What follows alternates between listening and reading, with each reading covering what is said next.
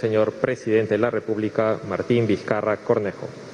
Acompañan al señor presidente de la República el presidente del Consejo de Ministros, la ministra de Economía y Finanzas, el ministro del Interior, el ministro de Salud, la ministra de Producción, el ministro de Transportes y Comunicaciones y la ministra de Ambiente. Muy buenos días o buenas tardes ya tengan todos ustedes. Hoy es el, día final del mes de junio. Hoy es 30 de junio del año 2020 y es una fecha bastante especial en este proceso que hemos asumido todos los peruanos en el combate a la pandemia generada por el COVID-19. Hoy termina una etapa una etapa importante que estaba regida en función de una cuarentena general que habíamos asumido todos los peruanos para poder hacer la contención adecuada a la propagación del virus. Y no es que el virus haya desaparecido, el virus sigue aquí presente en medio de todos nosotros. Sin embargo, la evaluación de la evolución de la enfermedad y también la evaluación de todo un sistema integral para eh, ponderar el inicio de actividades que generen también puestos de trabajo, nos permiten encontrar un equilibrio para la toma de una decisión importante que hicimos en el Consejo de Ministros del viernes de la semana pasada. El viernes aprobamos el decreto supremo 116-2020, publicado ese mismo día en el diario oficial El Peruano. Y en él establecemos algunos cambios que son vigentes recién a partir del día de mañana 1 de julio y que tienen una vigencia durante todo el mes de julio, desde el 1 de julio hasta el 31 fines de mes patrio. Y ahí pasamos de una cuarentena general que habíamos asumido todos los peruanos con diferente nivel de acatamiento por regiones, por sectores, a una cuarentena focalizada. Esta cuarentena focalizada tiene dos características, que hace una diferenciación en siete regiones respecto a todas las otras regiones del país. Hay siete regiones que continúan las características de la cuarentena que está vigente hasta el día de hoy.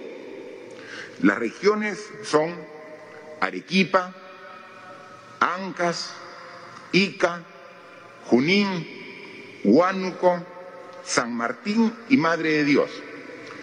Estas siete regiones aún siguen y continúan a partir del día de mañana y hasta fines de julio con la cuarentena general, donde solo pueden salir de su domicilio las personas que tienen que realizar los trámites o las compras de productos de primera necesidad,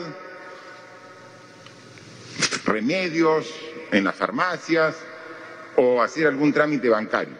tenemos que hacer el esfuerzo en esas siete regiones porque en función de la información que nos presenta el MINSA, el Ministerio de Salud, están con una curva de propagación de la enfermedad que todavía nos obliga a tomar eh, decisiones de mucha precaución en esas siete regiones.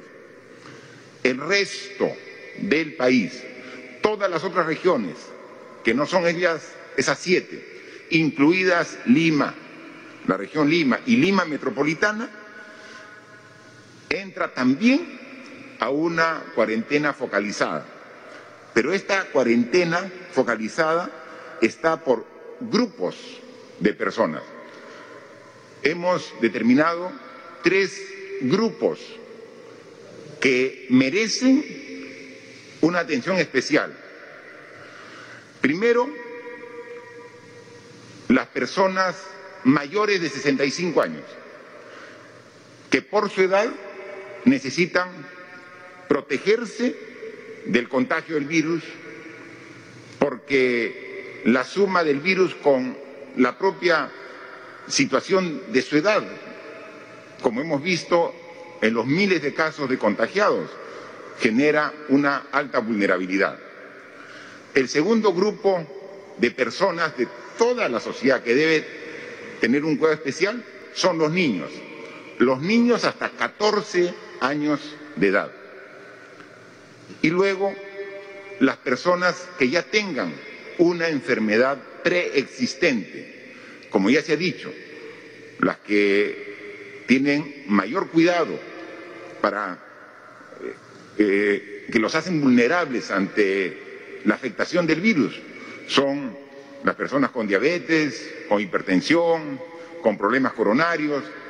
Entonces, esos tres grupos de personas, adultos mayores de 65 años, niños desde cero hasta los 14 años y personas con algún tipo de enfermedad ya preexistentes, también deben continuar la cuarentena, deben evitar salir de sus viviendas.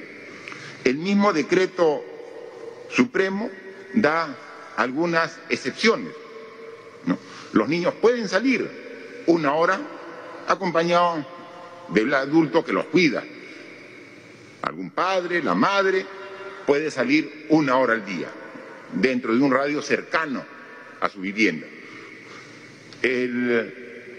los adultos mayores, si tuvieran que hacer algún trámite que requiera su presencia obligatoria, sino evitar mantenerse todavía en su vivienda y las personas que tienen estas enfermedades que pueden agravar en caso se complique con el contagio del virus.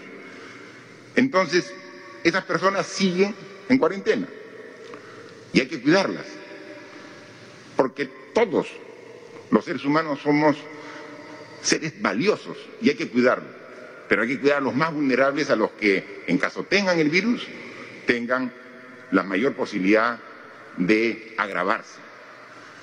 El resto de personas que no están incluidas, muchos ya tienen que salir a trabajar, porque es coincidente el primero de julio, donde se cambia la estrategia a través de esta cuarentena focalizada con el inicio también de la fase 3 de la reactivación de actividades económicas, productivas.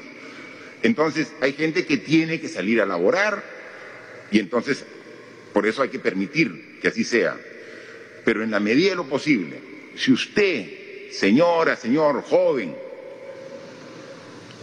no tiene ningún motivo para salir, recuerde que el lugar más seguro es su casa. El hecho que cambiemos de una cuarentena general a una cuarentena focalizada no es un mensaje salgan todos, no, es un mensaje está permitido salir en caso que tengan una necesidad. Pero como el virus sigue circulando, tenemos que ser responsables y cuidarnos todos. El cambio de estrategia de cuarentena no es una disposición, salgan el virus desapareció. El virus no va a desaparecer mientras que el esfuerzo de la ciencia no encuentre una vacuna. Mientras tanto vamos a convivir con él. Hemos logrado la, contención adecuada. El esfuerzo que hemos hecho todos los peruanos ha cumplido su objetivo. Pero no podemos ahora confiarnos y luego irresponsablemente tomar acciones que nos hagan retroceder en lo que hemos avanzado en este esfuerzo. Y eso depende solo de nosotros. Para ello necesitamos, como ya lo hemos dicho, cumplir las tres obligaciones básicas, los tres principios elementales que todos los peruanos ya lo tenemos interiorizado y que sabemos que hay que hacer. La higiene del lavado de manos permanente. Lo más simple es agua y jabón. Con agua y jabón destruimos el virus si es que lo hemos agarrado en alguna superficie. Puede ser alcohol, puede ser cualquier desinfectante. Agua y jabón para nuestras manos. Luego, el uso de la mascarilla, que tenemos que cumplir todos los peruanos y peruanas. Inmediatamente salgamos de la casa, estemos donde estemos, vayamos donde vayamos, uso de mascarilla. Siempre. Y tercero, la distancia, mínimo de un metro. Si están las personas de mi costado, están a más de un metro, estoy en mi rango de seguridad. ¿Quién tiene que hacer cumplir estos tres factores, estas tres indicaciones? Uno mismo. Uno lo hace por uno porque primero mi salud, por ti, por mí, por el Perú. Entonces, no puede el gobierno tener supervisores, fiscalizadores, para que estén verificando que se cumplen estas indicaciones en todos los locales, en todos los distritos, en todas las provincias, en todas las regiones. Quien tiene que velar por el cumplimiento es la ciudadanía. Somos todos los responsables de que en esta nueva etapa sigamos los buenos resultados del combate al COVID-19. Hemos implementado también algunos cambios en este decreto supremo, que la inmovilización diaria, obligatoria, que muchos la conocen como el toque de queda, ya no es a partir de las nueve de la noche, sino es a partir de las diez de la noche hasta las cuatro de la mañana del día siguiente. Todos tenemos que cumplir esa disposición. La diferencia es que los días domingos también se permite la circulación durante el día solamente o estrictamente necesario y también de lunes a domingo la restricción de movilización comienza a las 10 de la noche hasta las 4 de la mañana. Con la diferencia de que en las siete regiones donde estamos poniendo la atención máxima porque el incremento del contagio todavía sigue de manera importante, esta inmovilización obligatoria no empieza a las 10 de la noche, sino empieza a las 8 de la noche. En estas siete regiones, la población, dos horas antes, ya tiene la prohibición de salir de su vivienda. También esas siete regiones, hasta que logre contenerse el contagio y comience a moderarse y a disminuir como en el resto del país, tampoco pueden movilizarse los días domingo. La inmovilización es de todo el día los domingos. El resto del Perú puede hacerlo. Entonces, esas son las diferencias que podemos ir apreciando en todas y cada una de las regiones en función del decreto que ya fue publicado el viernes para que se vaya difundiendo, pero que entre en vigencia a partir de mañana, primero de julio. ¿Y cómo van los números de la evolución de esta pandemia en el Perú? Hemos visto todos que la preocupación a nivel mundial continúa. La Organización Mundial de la Salud ha mostrado su preocupación que en la última semana los números siguen aumentando a nivel mundial y hemos superado los 10 millones de personas contagiadas y también hemos superado más de medio millón de personas que han fallecido por el virus COVID-19. Y también es de notar que a nivel mundial el epicentro de la pandemia primero fue en Asia. Estuvo un mes, dos meses en Asia. Y luego el epicentro de la pandemia se trasladó a Europa. Y hoy sabemos que el epicentro es las Américas. Entre ellas se encuentra el Perú. Felizmente, los datos de nuestro país comienzan gradualmente a ser cada vez mejores. Pero, lo hemos dicho desde el inicio, para continuar en ese camino, responsabilidad, disciplina y perseverancia. Donde nos confiemos, podemos retroceder lo que nos ha costado tanto esfuerzo conseguir. Y entonces tenemos aquí los datos. Ya, miren, ya hemos muestreado más de 1.660.000 personas, exactamente 1.661.324. De ese millón seiscientos sesenta y un mil positivos han dado doscientos ochenta y dos mil trescientos sesenta y cinco, que es más o menos el diecisiete por ciento. Vimos que al inicio solamente la cantidad de muestras que daban positivo era bajo, 5, 8, 10%.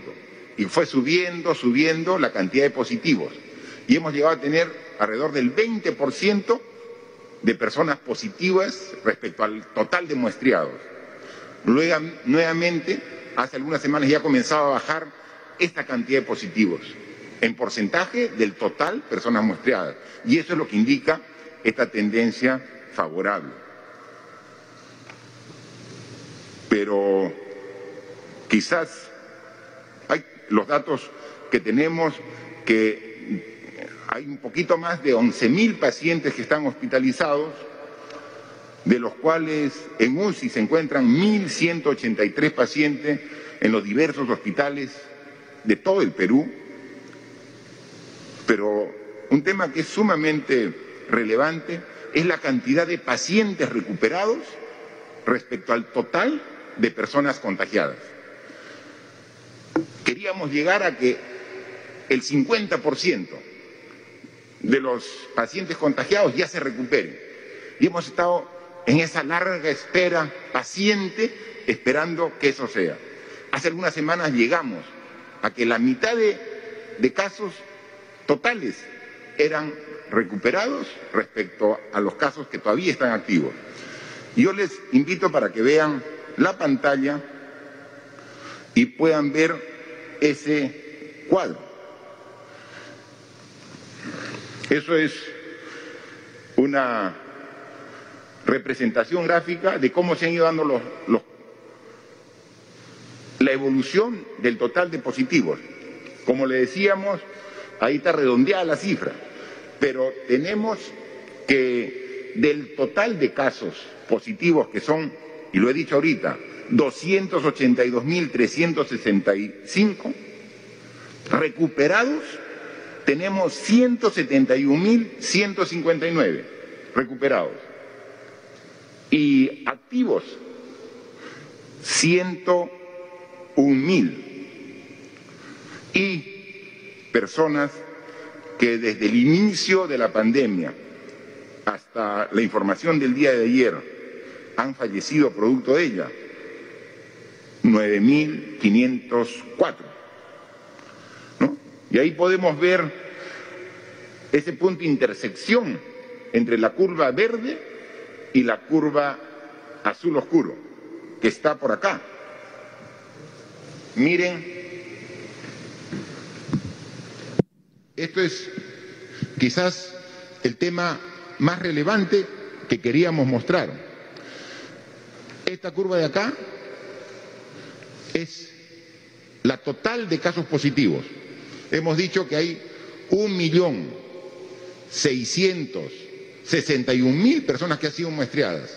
Del total, 282 mil ha sido positivo.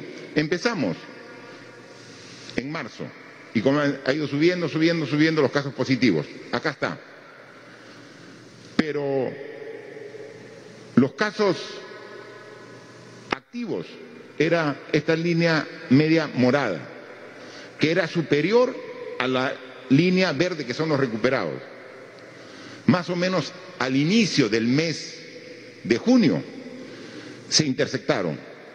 Y a partir de esta fecha, hace más o menos un mes, la cantidad de recuperados es mayor que la cantidad de casos activos, que esto es lo que es sumamente importante. Y eso tenemos que continuar. Más o menos la proporción que tenemos entre casos recuperados y casos activos es el 63% de los casos son recuperados y el 37% son casos todavía activos. Mientras que esta curva cada vez se vaya abriendo, quiere decir que estamos combatiendo de manera adecuada nuestra la forma que combatimos la pandemia y vamos a hacer agrandar el espacio entre recuperados y activos. Así que es sumamente importante ver cómo se van dando los resultados de esta cifra.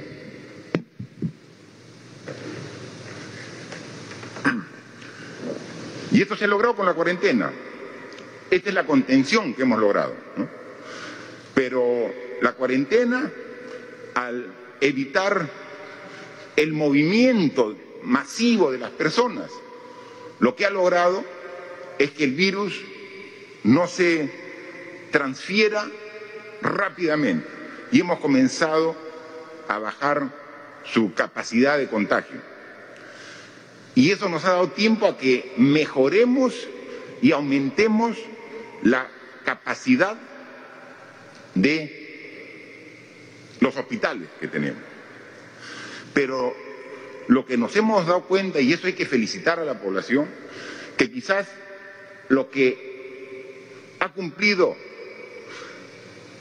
de mejor manera la herramienta más efectiva que hemos usado todos los peruanos es que hemos aprendido a respetar el distanciamiento y es digno de notar que cuando uno circula por las calles, por las tiendas de toda la ciudad, vemos que todos los peruanos usan mascarilla.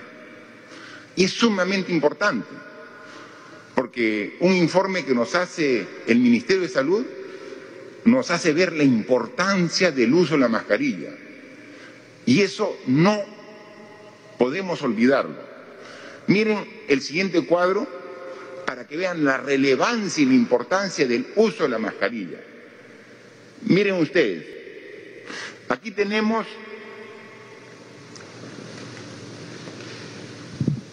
dos personas. La derecha, una persona que es positivo con COVID. Aquí tenemos, este señor es positivo en COVID. Se contagió. El virus entró a su organismo y entonces él puede contagiar. Y aquí a la izquierda tenemos una señora que sana, que no tiene COVID.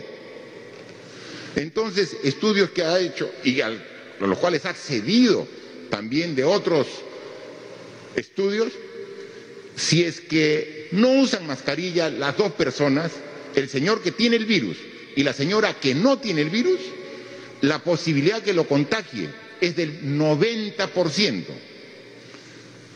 Miren, 90% la probabilidad, la probabilidad de que el virus pase del señor a la señora. ¿Qué pasa si la señora que es sana usa mascarilla? Pero el señor que está con el virus no usa mascarilla. ¿Cuál es la probabilidad de contagio? Es menor, pero no mucho menor. Baja de 90 a 70%, porque el que tiene el virus está sin mascarilla. Entonces está irradiando cuando habla, cuando respira, cuando estornuda, cuando tose, cuando canta, está irradiando el virus. Y entonces, por más que tenga mascarilla, baja su protección, mejora su protección del 90 al 70%. Pero ¿qué pasa si la persona que tiene el virus se pone mascarilla? Mire, la señora está sin mascarilla, descuidada, ¿no? Porque debería tener mascarilla. Pero el señor que está con el virus está con mascarilla. Solamente hay la probabilidad de que el 5% pueda ser contagiada la señora. Solo el 5% de probabilidad. ¿Por qué? Porque la persona que está con el virus lo contiene. Lo contiene y cuando habla, cuando respira, no sale de su organismo se queda retenido en la mascarilla. ¿Cuál es lo ideal?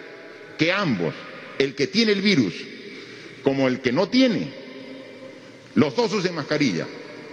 Y entonces solamente la probabilidad de contagio es de 1.5%. Por eso es la necesidad que todos usemos mascarilla. Claro, lo más relevante es que el que esté contagiado use mascarilla, pero como esta enfermedad tiene un alto porcentaje de personas asintomáticas, es decir, que tienen el virus y no saben, por precaución todos debemos usar mascarilla, porque no sabemos si estamos contagiados. Podemos estar bien, pero sin embargo estamos irradiando, estamos expulsando el virus si es que no estamos con la mascarilla. Miren la diferencia. Si sale a la calle y nos encontramos con una persona con el virus, si estamos sin mascarilla, 90% de probabilidad de contagio. Si respetamos esa indicación, ambas personas con mascarilla, el que está con el virus y quien no está, solamente 1.5% de contagio. Creo que más evidente que esta ilustración no puede haber. Por eso, ¿cómo la mascarilla puede salvar tu vida? Porque sabemos que un porcentaje, aunque sea pequeño, de las personas que están infectadas con el COVID fallecen. Entonces, si queremos salvar nuestra vida, si queremos cuidar nuestra salud, usemos mascarilla. Y a veces incomoda, a veces se me empañan los lentes, no puedo ver bien. Cualquier incomodidad es superable con tal de evitar el contagio. Que me da calor, que me dificulta la respiración, que se me empañan los dientes, cualquier incomodidad, pero hay que usarla bien. Tenemos que cubrir nariz y boca, porque por la nariz y por la boca podemos expulsar y podemos ingresar el virus. Entonces es sumamente necesario e ilustrativo este cuadro, esta gráfica, para que todos veamos la relevancia del uso de la mascarilla.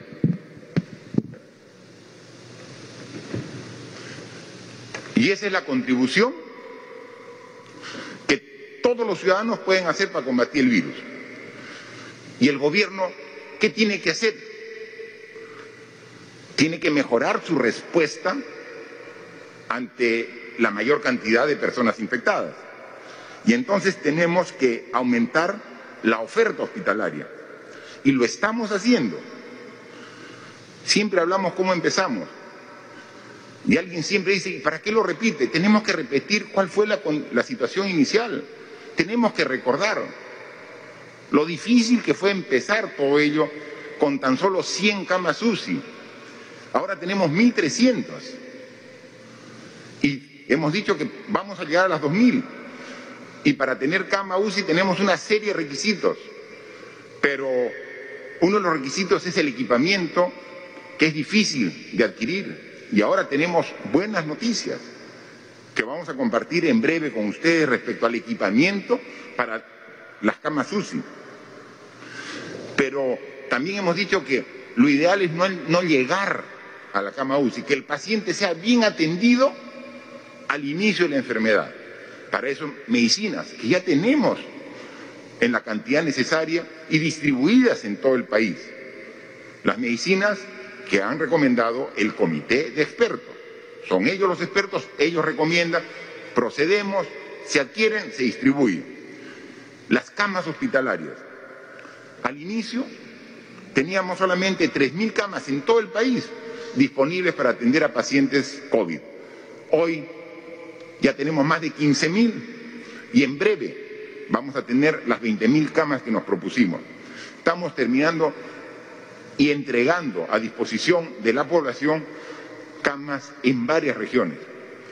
Yo he estado en Pucallpa, he estado en Chimbote, he estado en Piura, por decir tres regiones. Ha estado el, el ministro, el primer ministro en, en Ayacucho, cada ministro es responsable de una región y van recorriendo todo el país y vamos bien. Y seguimos mejorando, mejorando y ampliando la capacidad hospitalaria. Recuerden que respecto a las pruebas, empezamos el combate a esta pandemia realizando 500 pruebas diarias. Hoy estamos haciendo en promedio 15.000 pruebas diarias, un número superior al que nos pusimos como meta de 12.000. Entre más pruebas, mayor control y podemos hacer una mejor evaluación. Y también al inicio, las pruebas moleculares solo podían realizarse en un laboratorio, el laboratorio del Instituto Nacional de Salud. Ahora ya tenemos 13 regiones del Perú que pueden hacer las pruebas moleculares. Y hemos dicho que nuestra meta y nuestro objetivo, y eso lo sabe el ministro de Salud, que debemos lograr que cada región de nuestro país tenga un laboratorio con el personal calificado para hacer las pruebas moleculares. Pero ya vamos en más de la mitad de las regiones del Perú con la capacidad de hacer las pruebas moleculares, por eso día a día aumentamos la cantidad de pruebas moleculares. Para aumentar la cantidad de camas UCI requerimos los equipos. Y los equipos, el más escaso es el respirador mecánico. Pero como se tomó conocimiento la semana pasada, recibimos 250 ventiladores mecánicos en base a una coordinación que sostuvimos con el presidente de Estados Unidos, el cual también con generosidad eh, donó a nuestro país. Una donación, bienvenida sea, pero también tenemos la capacidad como país de nosotros mismos adquirir estos equipos. Y hoy, hoy, a las 7 de la mañana, han llegado al Perú un lote importante de la compra que hemos hecho de 400 ventiladores mecánicos. En esta semana, en una semana, hemos recibido 250 ventiladores de Estados Unidos y 400 ventiladores mecánicos provenientes de China. Tenemos 650 que vamos a repartir en, en el transcurso de esta y la próxima semana con estos ventiladores mecánicos estaremos ya prácticamente llegando a las 2.000 camas UCI, como nos habíamos comprometido. Y ahí tenemos que hacer el esfuerzo de distribución para que los ventiladores mecánicos sean distribuidas en todo el país. No puede haber una región del país que no reciba un número importante de estos 650 ventiladores mecánicos que vamos a distribuir. Obviamente no vamos a repartir la misma cantidad a cada región, porque hay regiones que tienen relativamente poca población comparados con regiones que tienen una gran población. Tenemos regiones donde el nivel de contagio está en descenso y tenemos regiones donde el nivel de contagio está en ascenso. En consecuencia, con esos parámetros, los expertos del comando COVID son los que determinan cuál va a ser la distribución. Y ahí nos tienen más o menos la distribución de 557 ventiladores de los 650 que tenemos disponibles a partir de esta semana. Todavía hay 73 que están viendo la evaluación a dónde enviar. Obviamente, la ciudad de Lima, por concentrar el 70% de los infectados a nivel nacional, tiene la mayor cantidad al disponer 280 ventiladores mecánicos pero tenemos regiones como Arequipa, que tiene más de 30 ventiladores asignados de estos nuevos que ha llegado, porque es una región grande y además está en alza su nivel de contagio. Entonces estamos priorizando regiones como Arequipa, con estos 31 ventiladores mecánicos que se, está viendo por acá, eh, regiones que, si bien ya la curva está en descenso, todavía requiere como en el norte Piura, que tiene un poco más de 20 ventiladores mecánicos asignados de estos 650, y así podemos ver todas y cada una de las regiones del país con la distribución. si en la evaluación vemos que una de las regiones requiere aún más ventiladores de los que se ha dispuesto, todavía hay 73 que no han sido distribuidos para poder complementar los requerimientos de otra región. Y tenemos esta cantidad de ventiladores porque hemos adquirido, pero también ha habido gestiones de coordinación con algunos países importantes, los cuales continúan. Hemos tenido reuniones virtuales eh, con el presidente de China, el presidente de Estados Unidos, de Corea del Sur, de Japón, de España y recientemente, la última semana, tuvimos una conversación telefónica con la canciller de Alemania, Angela Merkel, la cual también apoyó con ventiladores mecánicos, principalmente para las Fuerzas Armadas, y nos ha enviado 100.000 pruebas moleculares también de apoyo. Es decir, la comunidad internacional en estos momentos ayuda y trabajamos con una visión integral como eh, todo el planeta. Esta es una pandemia que afecta a más de 200 países y juntos tenemos que encontrar la salida a la misma. Y así como hemos tomado una serie de decisiones al respecto, ahora donde estamos poniendo esfuerzos es en las coordinaciones que ya le estamos haciendo para estar ahí en primera línea en la distribución de la vacuna. La vacuna parece ser que se la tendrá disponible en los últimos meses de este año. Pero imagínense, con más de 10 millones de infectados, con una población mundial de varios miles de millones de personas, la demanda va a ser inmensa, va a ser tremenda.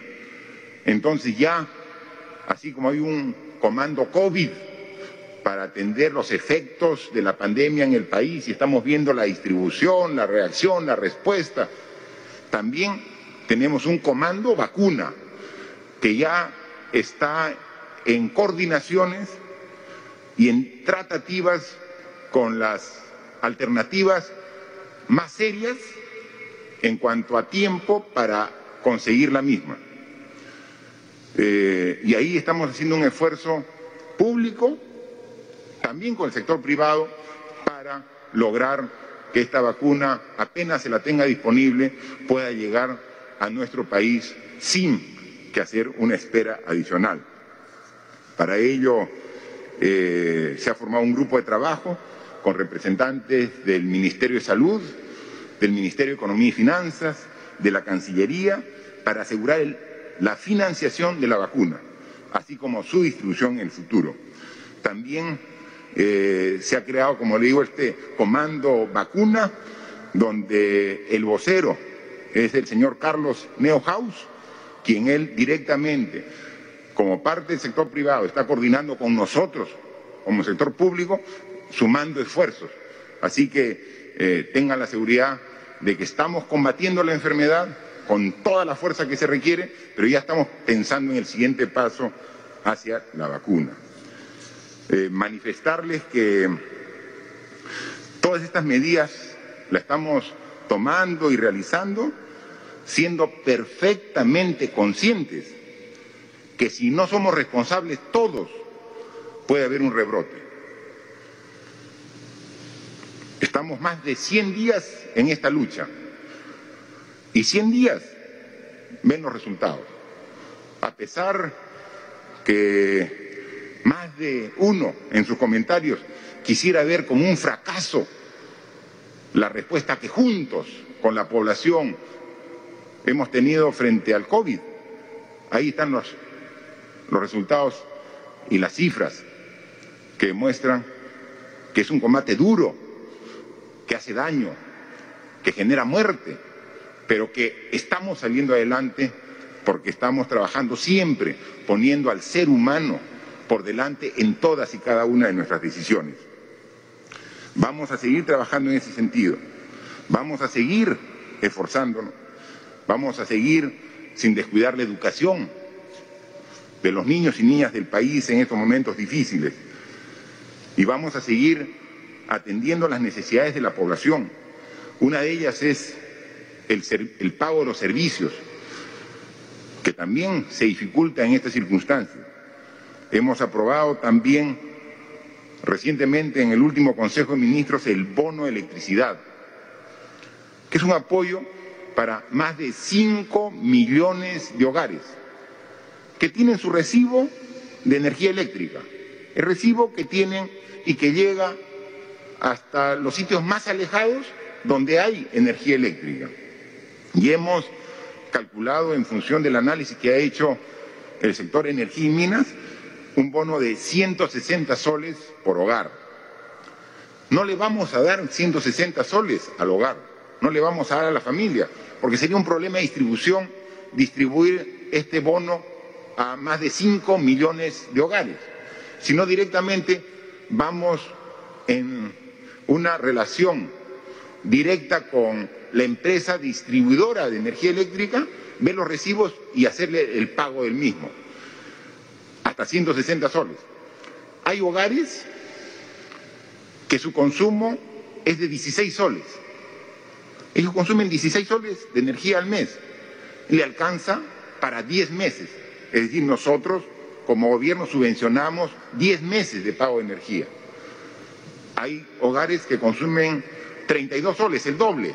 Entonces alcanza para pagar su recibo por 5 meses.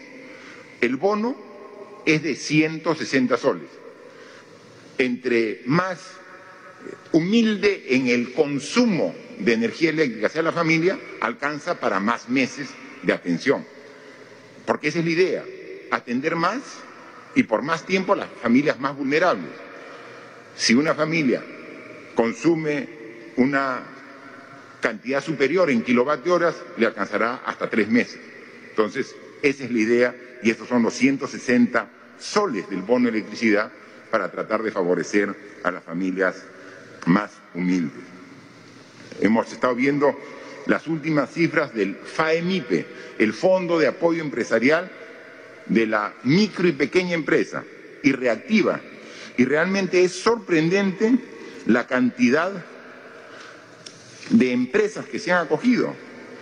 Miren, el dato que tenemos actualmente es que 240 mil empresas, sí, escuchan bien, 240 mil empresas se han beneficiado con este crédito, con el soporte y el aval del Estado peruano. A través de Reactiva Perú son 84 mil empresas las beneficiadas, de las cuales el 90% son MIPES. Y a través del FAE-MIPE son 156 mil empresas. Sumamos las dos, 240 mil empresas. Pero es un crédito en condiciones realmente muy ventajosas, nunca antes dado para las empresas, en cuanto a facilidades del pago y en cuanto a tasa de interés. Hoy mismo, porque reactiva era un monto de, de 30 mil millones de soles, que ya se ha colocado en estas 84 mil empresas. Hoy se ha iniciado la subasta para Reactiva 2 y los resultados son igual de buenos que Reactiva 1. Intereses sumamente bajos para todas las empresas y donde se nota más la diferencia del acceso a un interés realmente preferencial son a, a las microempresas que antes para acceder a un crédito tenía que ir a financieras donde les cobraban 40, 50% de interés anual cuando ahora el interés es muchísimo, muchísimo menor. Seguiremos con este esfuerzo para seguir llegando a la mayor cantidad de empresas que requieren ese apoyo para nuevamente reinsertarse a este proceso de reactivación, de reinicio de actividades económicas. Claro, estos 100 días muchas de las empresas no han tenido ingresos porque no ha habido venta, y entonces la empresa no tiene el capital de trabajo. Con esta inyección crediticia, nuevamente está lista para entrar al sistema de la economía del país. Entonces, cuando estamos reanudando las actividades, la fase 1, la fase 2, que ya están en proceso, y a partir de mañana comienza la fase 3 de la economía, de reactivación de la economía, tenemos 240 mil empresas que han recibido una inyección económica para que puedan inmediatamente eh, incorporarse en estas actividades eh, económicas, productivas. Así que es sumamente importante. Y así como hemos hecho un FAE empresarial general para todas las micro y pequeñas empresas, también hemos publicado hoy día el FAE Turismo, dedicado específicamente para las empresas del sector turismo. 500 millones de soles para beneficiar a esas empresas. A pesar que muchas de estas empresas, más de 4.300, ya han accedido a los otros programas, Reactivas, eh, FAEMIPI, ya han accedido a crédito. Pero ahora, dado que es un sector que está muy golpeado, el sector turismo, hemos sacado un FAE Turismo, con recursos solamente para apoyarlas a ellas, así como está ahorita en proceso de análisis un FAE agrícola. Ahora en agosto empieza la segunda campaña del año del sector agrícola. Y entonces también el productor del agro, del campo, que con tanto esfuerzo ha mantenido su producción para que no falte los alimentos en ningún momento del año Hemos tenido momentos muy difíciles, pero ahí hemos tenido el abastecimiento oportuno del sector agrario para toda la población. Les agradecemos al sector agrario que no dejó de sembrar, de cosechar, de producir para todos los peruanos en estos momentos difíciles. También ya salió el FAE Turismo y está en proceso de análisis y de pronta aprobación de un FAE para el sector agrario para tener este soporte económico que requiere para la campaña que empieza ahora en el segundo semestre del año. Ese FAE agrícola va a ser sumamente importante. Y necesitamos las empresas con capital de trabajo para que se incorporen a las fases de la reactivación. Ahí tenemos también un cuadro que hay que, importante verlo, cómo es la situación económica del país y cómo a partir de mañana vamos a incorporar más actividades a la economía de nuestro país. Ahí podemos apreciar, es importante verlo. Mire, cuando hemos dado la cuarentena en el mes de marzo, el 15 de marzo, prácticamente hicimos que la economía se paralice en el Perú y que esté lo mínimo indispensable. Productos de primera necesidad, productos alimenticios, farmacéuticos, el sistema bancario, que sea bien.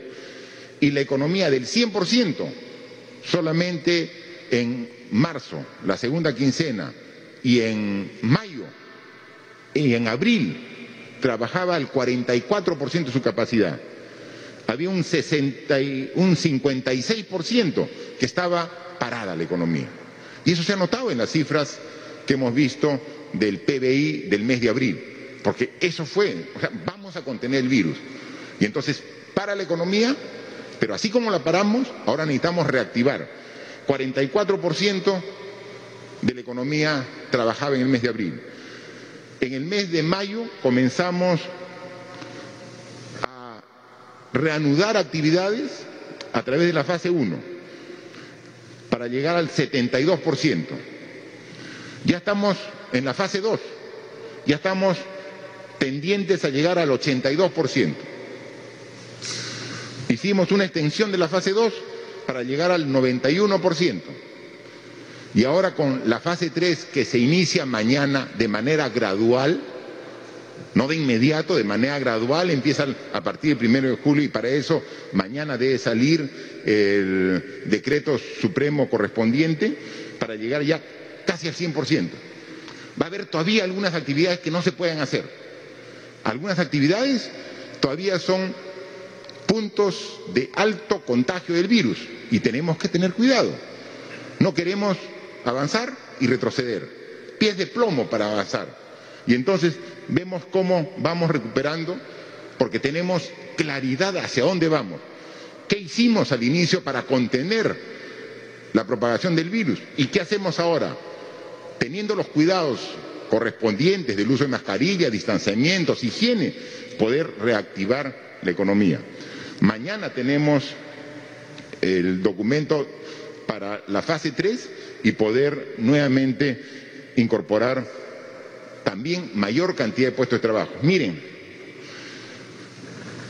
al prácticamente parar la economía en el mes de abril, somos conscientes, mucha de la fuerza laboral del Perú se tuvo que detener, pero a partir del mes de mayo hemos comenzado a incorporar 2.200.000 trabajadores en la fase 1, 450.000 trabajadores en la fase 2, 162.000 trabajadores en la fase ampliación de la fase 2.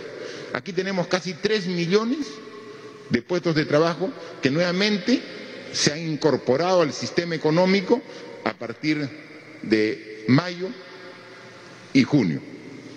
Y esto es básicamente la actividad económica del sector privado. Como lo hemos dicho también, el sector público tiene que hacer lo propio. Y por eso es que hemos lanzado el proyecto, el programa Arranca Perú, y la ministra de Economía, en coordinación estrecha con gobernadores regionales y con los alcaldes, también les ha puesto como sector metas para alcanzar en el segundo semestre. Con estos programas y esta estrategia de fases de reactivación de la economía privada y la estrategia de la reactivación de la actividad pública, con los programas, como hemos visto, de esta firma de convenio de gobierno a gobierno para la, eh, eh, la reconstrucción del norte, como hemos visto también el programa de más de 6 mil millones de soles, arranca Perú, en todas las regiones, pero como inversión pública, vamos a lograr nuevamente recuperar nuestra economía porque capacidad, condiciones, recursos los tenemos. Con la actividad, la fase 3, vamos a hacer la apertura ya no solamente de centros comerciales, sino de las tiendas en general. Igualito va a estar claramente explicado el protocolo y mañana será de conocimiento ya los detalles de toda la población. Eh, entre ellos, una norma importante que hemos aprobado y que mañana también debe publicarse es sobre el subsidio para el transporte público. Por aquí nos acompaña uno de los seis ministros que nos acompaña, además del Premier, es el ministro de Transportes y Comunicaciones. Obviamente él está muy preocupado en que el transporte público urbano no sea foco de contagio. Y entonces lo que estamos haciendo es que limitar el aforo de los buses de transporte urbano en Lima y en las principales ciudades del Perú. Tenemos que lograr que en los buses no haya una sola persona parada. Todos tienen que estar sentados. Y entonces, como va a haber menos cantidad de gente en los buses, tiene que haber un subsidio de parte del gobierno. Lo reconocemos y lo vamos a dar. La norma debe salir publicada el día de mañana. Mañana ya, ya la vimos, la evaluamos y está justo en, el, en la coordinación final de los términos de la misma para que mañana sea publicado el decreto de urgencia del subsidio del transporte. Pero eso sí, señores transportistas, nosotros vamos a hacer un esfuerzo de asumir parte del ingreso de los pasajeros que no van a poder usar para evitar el contagio. Pero ustedes tienen que ayudarnos a respetar, que se respete. Lo que pedimos es que no haya ningún pasajero que vaya parado. Obviamente, cuando se hagan la fiscalización, simplemente se ve pasar un bus. Si hay gente que está parada, quiere decir que está incumpliendo.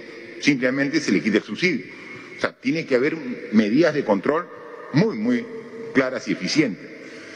En esa norma también se está incluyendo el uso de protectores faciales. La mascarilla es de suma utilidad y suficiente casi en todas las circunstancias, pero cuando estemos en un transporte público, como vamos a estar en traslados largos, con personas relativamente cerca y como las características propias de los buses no permiten ahí mantener la distancia necesariamente de un metro, tenemos que agregar un factor de seguridad adicional como es el protector facial.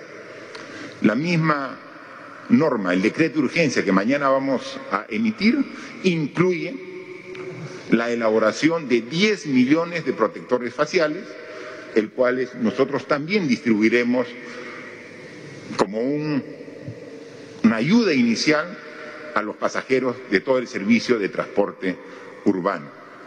Entonces, va a haber un subsidio, ya los detalles los dará en su oportunidad el ministro de Transportes y Comunicaciones, pero también tenemos que sumar esfuerzo con los pasajeros que usen mascarilla y el protector facial y también la fiscalización de todo, de los propios pasajeros. Hemos visto cuál es el factor de contagio y entonces evitemos ese factor de contagio respetando las indicaciones específicas que se van a dar para los que se trasladan en el transporte urbano masivo, ¿no? que es sumamente importante. Hemos visto de que tenemos que sumar esfuerzos y entonces el hecho de que todavía no se reinician las labores estudiantiles, ni los escolares de primaria, secundaria van a reiniciar clases presenciales. Lo propio no lo, no lo van a hacer los estudiantes de tecnológicos, de institutos superiores y de universidades. Con eso logramos que el transporte urbano de pasajeros se reduzca un 20-25%. O sea, quitamos carga, demanda al sistema de transporte. Pero también hay dos formas adicionales de poder bajar en algo la afluencia y la aglomeración de pasajeros, principalmente en las horas punta. Ustedes saben que normalmente todos los centros laborales de la administración pública y de la actividad privada inician su, hora de trabajo entre 8 y 9 de la mañana. Lo que quiere decir que entre 6 y 8 de la mañana y desde antes están los paraderos y los micros llenos de gente, porque todos ingresan a la misma hora a su trabajo y todos salen a la misma hora de su trabajo. O sea, tenemos que hacer uso de horarios diferenciados y en eso tenemos que todos hacer el esfuerzo. Hay que cumplir las horas y la jornada laboral. En primer lugar, todo lo que se pueda seguir haciendo como trabajo remoto a distancia, hay que hacerlo. Lo vamos a hacer en la administración pública. No porque termina la cuarentena general, todos a trabajar. No. Los que puedan hacer trabajo a distancia lo van a continuar haciendo. También pedimos a la actividad privada, lo que puedan hacer trabajo a distancia, continúen haciéndolo, por el bien y cuidado de la salud y para evitar tanta concentración de gente. De igual forma, si tienes que ir a tu centro laboral, por favor, usar horarios diferenciados. Para ello, ¿qué necesitamos? Hacer ingresos a diferente hora. Y estamos tomando también como ejemplo la administración pública. El decreto supremo de ampliación del estado de emergencia dispone que la administración pública no puede ingresar a los centros laborales entre 7 y 10 de la mañana. No puede. No puede usar ese horario de la administración pública. Porque ese horario es donde la mayoría de gentes usa el sistema público. Entonces tenemos que entrar o antes de las 7 de la mañana, los que no atienden al público, los funcionarios y los servidores públicos que no atienden al público tienen que ingresar antes de las 7 de la mañana. Sí, pues, a levantarse temprano y a llegar temprano cuando todavía no hay una carga intensa de pasajeros en los buses. Y los que atienden al público a partir de las 10 de la mañana. Entonces el horario punta de 7 a 10 de la mañana, la administración pública no va a usar el sistema de transporte urbano. Y lo mismo ocurre en la hora de salida. Entonces ayudamos a que la concentración de pasajeros no sea de tal forma que concentre eh, muchos de ellos y aglomere aumentando el riesgo de contagio.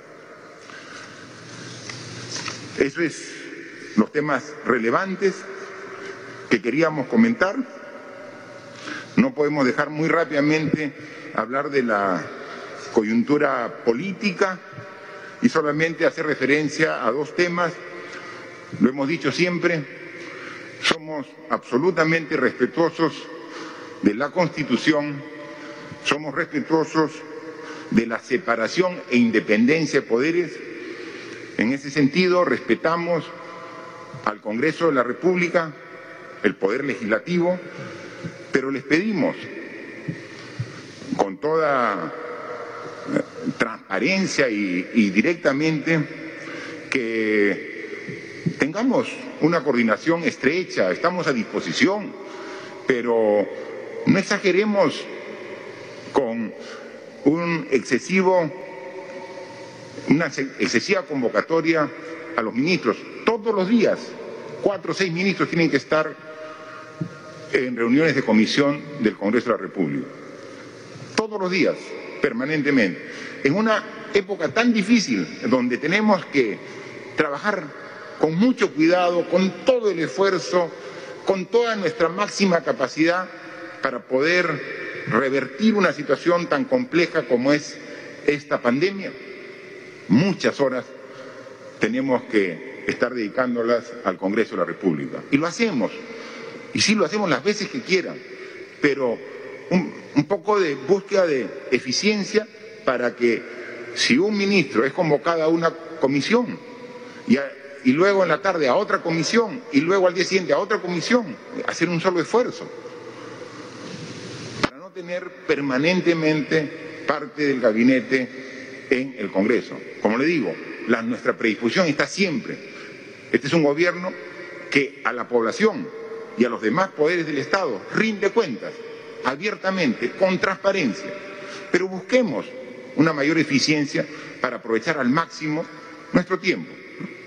Y si consideran que hay alguna falta, algún error y, esto genera una interpelación, es una figura legal que está plenamente establecida pero que haya seis pedidos de interpelación en pleno proceso de estado de emergencia, en, eh, saliendo recién de los efectos más duros de la pandemia, nos parece un exceso. ¿no?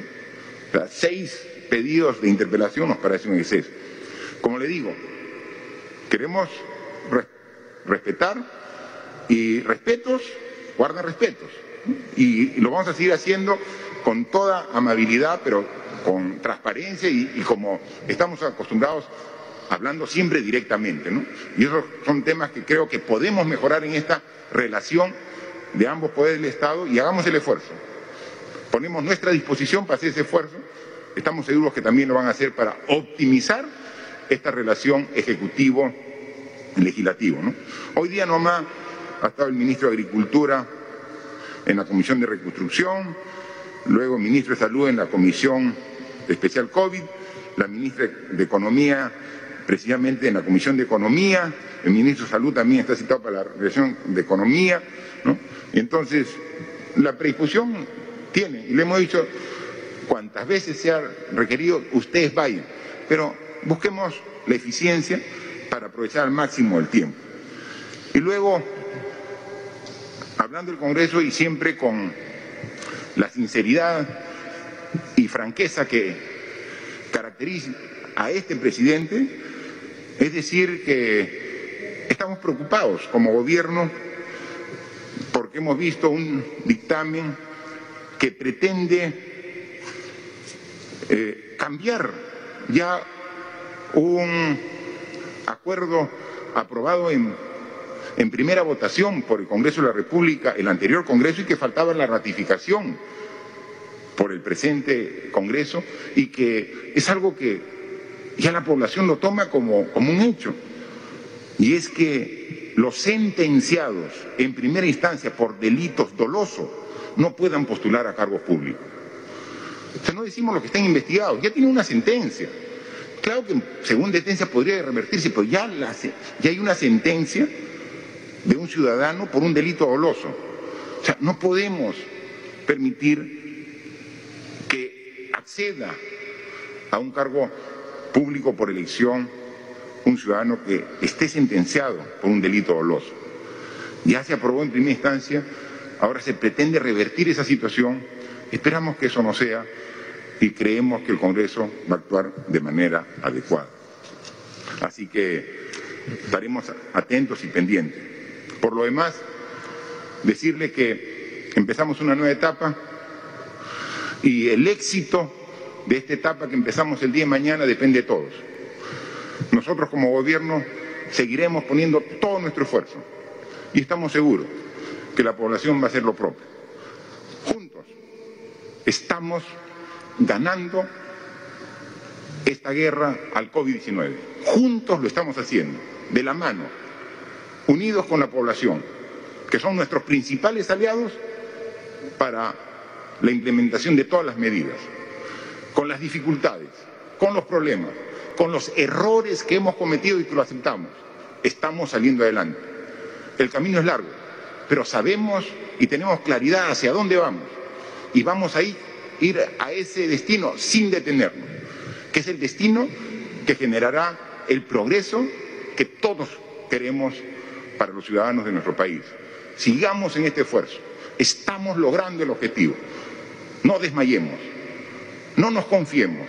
Sigamos trabajando como lo hemos venido haciendo juntos estos más de 100 días en bien de todos los peruanos y peruanas. Muchas gracias y ahora esperamos las. Gracias, señor presidente. Iniciamos la ronda de preguntas virtuales, siendo la primera pregunta del diario La Hora de Piura.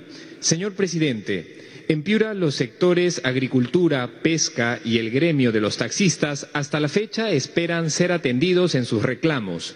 Los agricultores señalan que solo el 20% se benefició con bonos.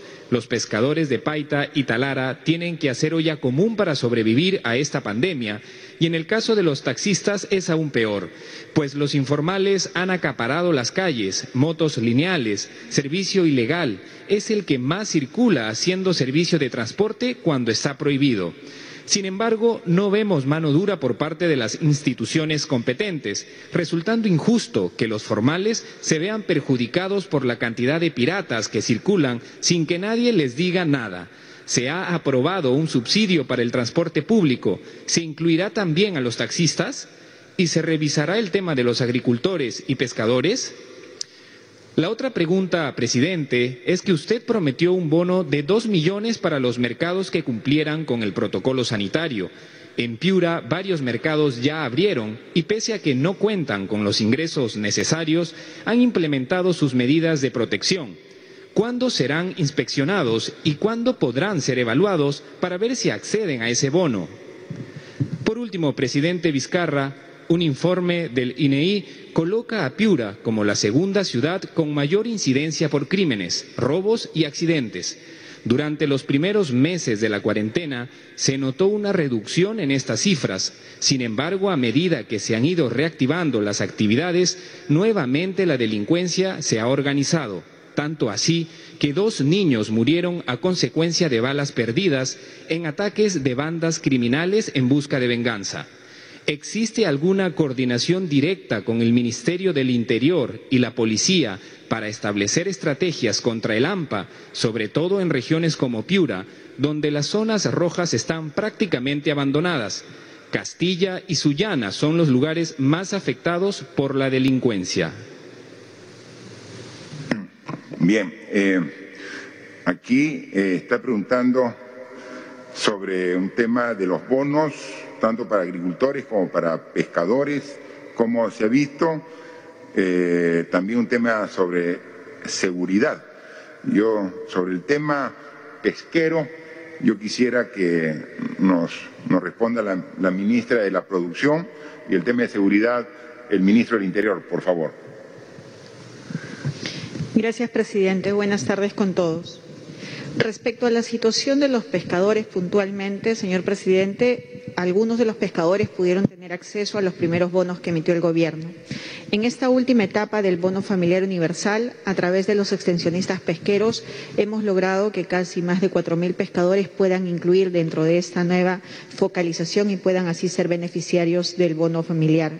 Adicionalmente, se emitió un decreto de urgencia a través del cual se nos transfirieron recursos y en la actualidad se vienen dando préstamos, microcréditos a pescadores artesanales de hasta por la suma de 2.000 soles, tanto para embarcados y no embarcados. Una de las medidas que también se ha tomado en este Consejo de Ministros, presidente, fue la aprobación del decreto legislativo a través del cual aprobamos la norma para continuar la formalización de la pesquería artesanal a través del CIFORPA. Esto va a beneficiar a más de 2.000 pescadores y que es necesario y justo una de las regiones que más se benefician es la región de Piura.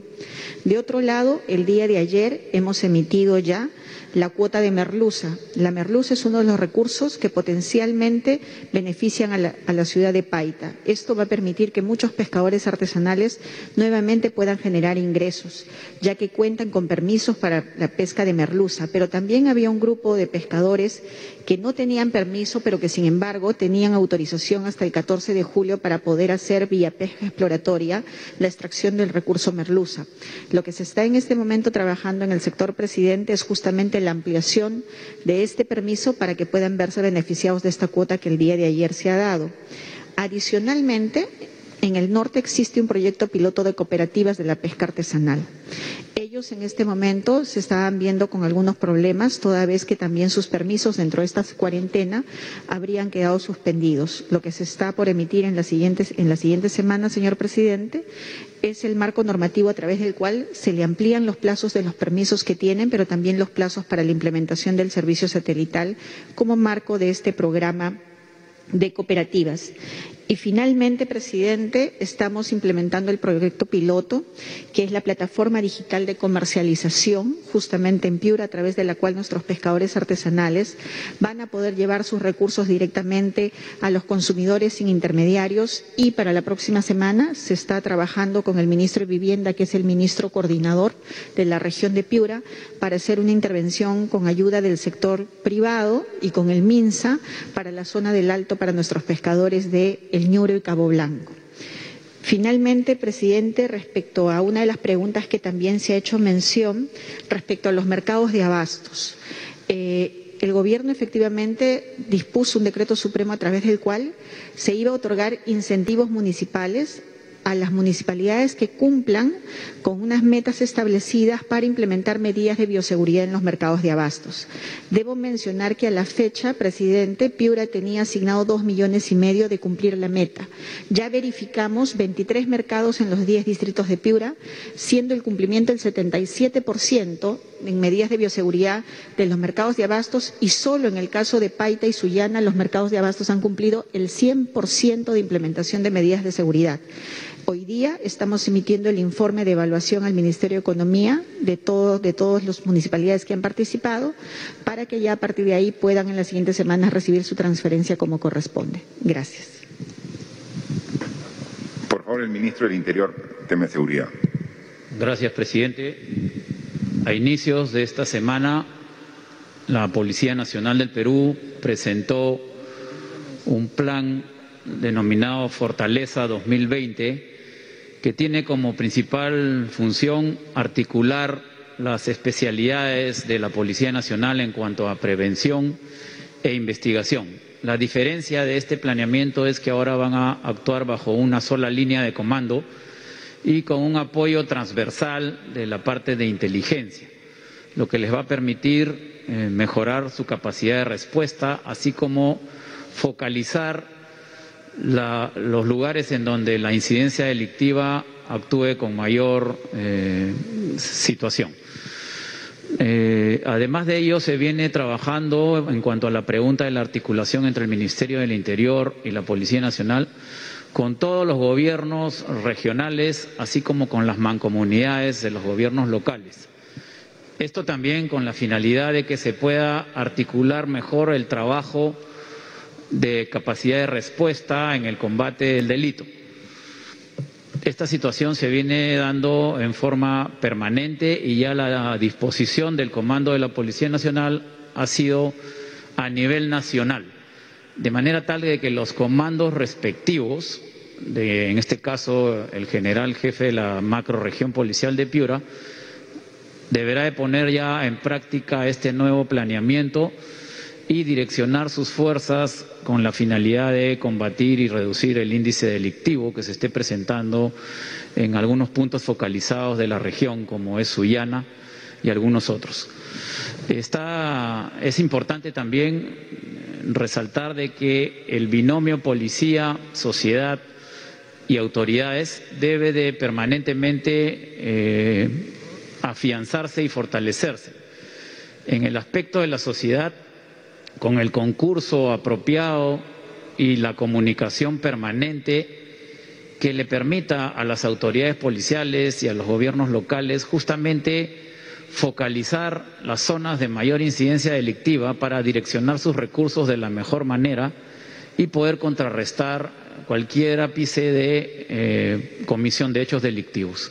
En ese sentido, el trabajo es a nivel nacional y es permanente.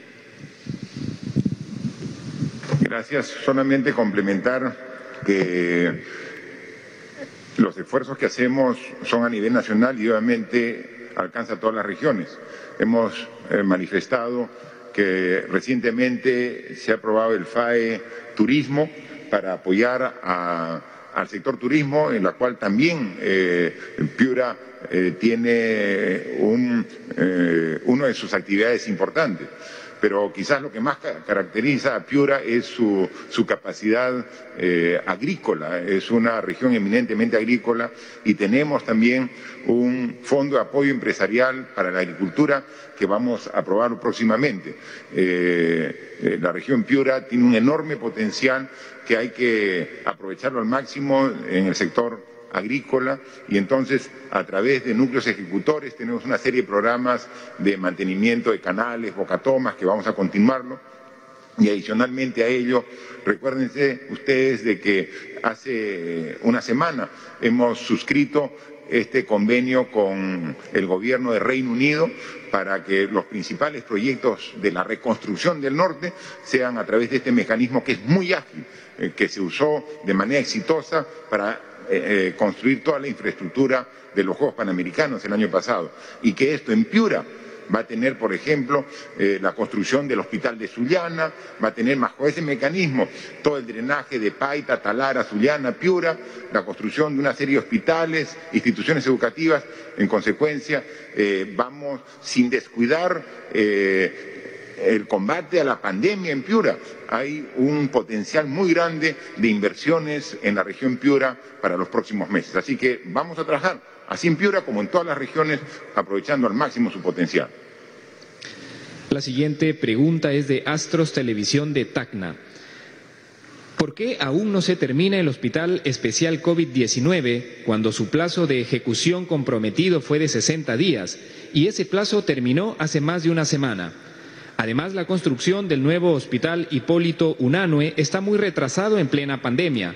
Es decir, prácticamente Tacna no tiene hospital. Y solo los bajos índices de contagiados nos salvaban. Sin embargo, estos índices van en aumento de forma rápida. Señor presidente, un medio de comunicación es el enlace entre la población y su autoridad. Por eso preguntamos qué pasará con cerca de 200 peruanos que durmieron tres semanas en las calles de Santiago de Chile esperando ser repatriados y que si bien es cierto fueron llevados a un albergue ubicado en el Liceo Miguel Rafael Prado de la Comuna de Independencia en Santiago, viven en condiciones infrahumanas, hacinados y les quieren cobrar hasta 200 dólares para retornar al Perú en vuelos mal llamados humanitarios, cuando ellos no tienen ya dinero para sobrevivir. Ellos suplican ser repatriados.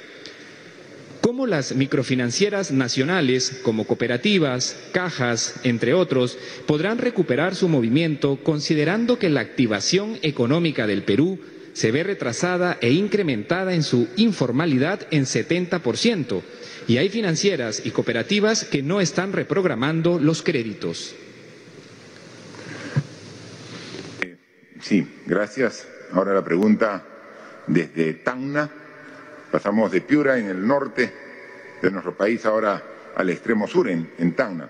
Yo le pediría sobre el tema de la repatriación eh, que el señor Premier nos pueda decir todos los esfuerzos que estamos haciendo y cómo vamos progresando, no solamente en la repatriación que ingresan de diversos países por el aeropuerto Jorge Chávez, sino también por la frontera del sur entre Chile y Perú, que es en la región de Tacna. Por favor. Efectivamente, como gobierno no podemos descuidar la fuerte presencia que tenemos de peruanos en el extranjero, dándoles todas las atenciones eh, desde una perspectiva de responsabilidad que tenemos para con ellos. En una primera fase, eh, apenas se determinó el estado de emergencia nacional, se dispuso a través de Cancillería que todas nuestras embajadas y nuestros consulados eh, levanten un padrón para establecer prioridades en quienes tendrían la primera opción para facilitar su retorno. A consecuencia de ello, hasta la fecha son 22.281 peruanos de distintos países del mundo que han retornado a nuestro país. Una vez ingresados a nuestro país, han seguido todos los protocolos de salud, llámese las pruebas rápidas, lo que es el aislamiento cuarentena, y si a efecto de ello aún salían positivos, eran derivados eh, directamente a lo que es el hospital hoy de los Panamericanos. Sin embargo, hablamos de un contingente de prioridad. Nos queda otro grupo de peruanos que tenían algún nivel de permanencia en distintos países, sea por cuestiones laborales, eh, por cuestiones de, estudio, y la circunstancia también de aislamiento que se está padeciendo en nuestro país también se siente en otros países. Ellos no pueden reanudar sus actividades. Y es el caso de Chile. Eh, a través de Cancillería se han identificado que son un grupo de, no de 200, sino de 1.100 peruanos que desean retornar al país. Ahora, esto tiene que armonizarse con lo que es Cancillería de Chile, lo viene haciendo nuestro señor eh, canciller. En estos días de la presente semana eh, deben retornar vía Arica 1.100 peruanos. Estamos en pleno proceso de consistenciamiento de los requerimientos eh, técnicos, llámese las pruebas, eh, el transporte, eh, lo que es la cuarentena, si salieran positivos alguno de ellos, deben retornar. No obstante, yo debo indicar, presidente, que en semanas atrás también había un número importante de peruanos, de alrededor 700, que estaban en Arica, ya no en Santiago de Chile. Todos ellos han retornado obviamente articulando con la Cancillería chilena y siguiendo todo un protocolo preestablecido. No obstante, debo indicar que los peruanos que están en el extranjero eh, cuentan por disposición de nuestro gobierno con todo el apoyo de nuestras embajadas o nuestros consulados, dándoles un soporte eh, para lo que sea el alojamiento o sea eh, su alimentación. Son, reitero, 22.200 peruanos, 81 peruanos que ya han retornado a la fecha y obviamente en nuestra responsabilidad con nuestros connacionales seguiremos brindando todo el apoyo necesario para su pronto retorno. Gracias, Premier. Ministra de Economía, sobre la pregunta referida al sistema financiero, las microfinancieras, que hace referencia el medio de comunicación de TAN, por favor. Gracias, presidente. Las microfinancieras son las entidades del sistema financiero que están registrando la mayor cantidad de reprogramaciones, cerca del 60% de sus carteras. La reactivación económica va a ser el mejor mecanismo para que las empresas comiencen a generar más ingresos y puedan eh, cumplir sus obligaciones con las microfinancieras. De todas maneras, el Gobierno ha diseñado dos líneas de trabajo para proveer liquidez. La primera es el FAE-MIPE, que como saben da liquidez a las entidades microfinancieras para que puedan prestarle a las MIPES y de esta manera dinamizar la economía. También esperamos una participación importante de las microfinancieras en la segunda etapa de Reactiva 2. De hecho, los resultados del día de hoy son bastante alentadores sobre la participación de las microfinancieras. Y la segunda línea de trabajo tiene que ver con un programa que se ha desarrollado en coordinación con el Banco Central de 7 mil millones de soles. En caso que hubieran problemas de liquidez, el Banco Central puede inyectar la liquidez con garantía del Tesoro Público hasta 80%. De todas maneras, creemos que la reanudación de las actividades económicas va a permitir mayor dinamización en las MIPES y por ende va a mejorar la situación de las microfinancieras. Muchas gracias. Ya, también eh, este medio de comunicación de Tacna había consultado sobre el tema hospitalario. Eh, en Tacna se está construyendo eh, un hospital, el Hipólito Unane, que es un hospital de las características que necesita una región que va creciendo, muy dinámica como Tacna. Este hospital debió concluirse ya el año pasado. Imagínense si hubiera estado terminado en servicio hubiera estado mucho mejor preparado Tacna para enfrentar esta pandemia. Pero sí, por problemas que ocurre de retraso del contratista, eh, este hospital no se termina aún. Eh, la propia pandemia ha hecho de que eh, no se siga la construcción en estos meses, pero vamos a poner especial cuidado para coordinar con el gobierno regional de Tacna para que se retome este proyecto tan importante y se pueda concluirlo. Este hospital no está a cargo del Ministerio de Salud. Quien está construyéndolo, comunidad ejecutora, es el gobierno regional de Tacna.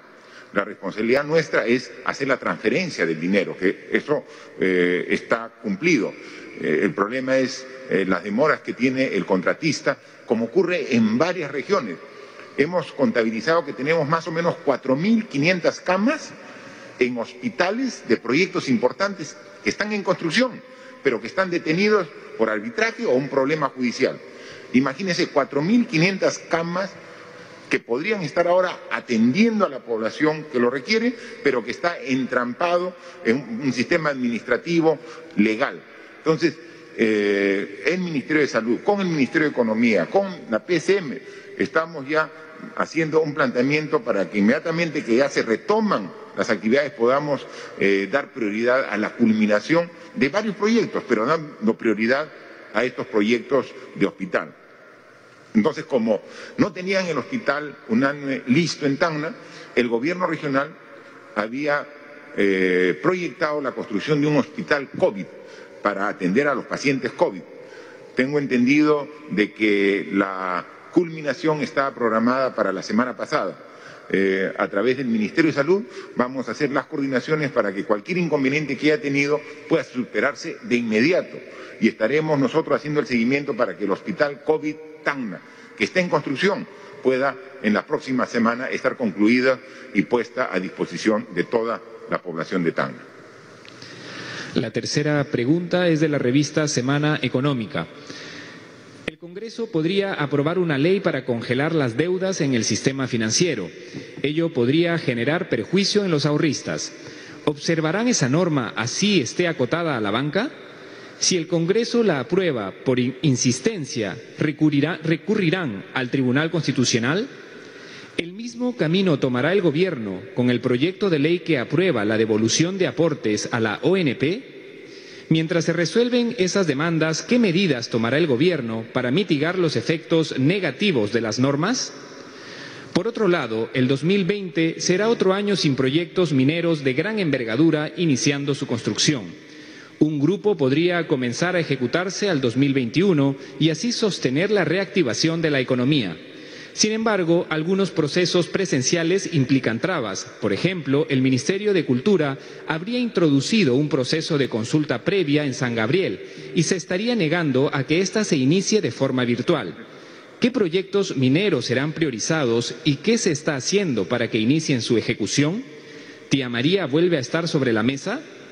En paralelo, ¿qué uso se le dará al informe de la Comisión Minera de la PCM y qué medidas prepara el Ejecutivo para reactivar la inversión en exploración?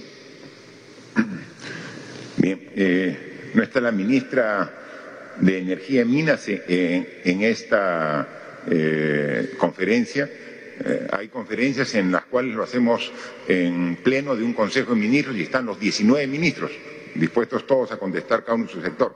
Pero hay temas que son transversales, ¿no? Y los temas son de carácter económico y también de inversión y los puede absorber la ministra de Economía y Finanzas.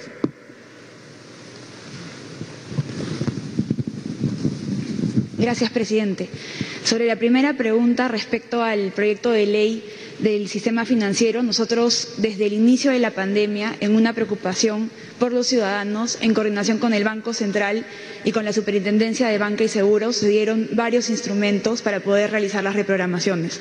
Al día de hoy se han reprogramado más de 8.9 millones de créditos y las carteras de MIPES, más del 67% de esta cartera ha sido reprogramada, más del 52% de la cartera de, crédito de consumo.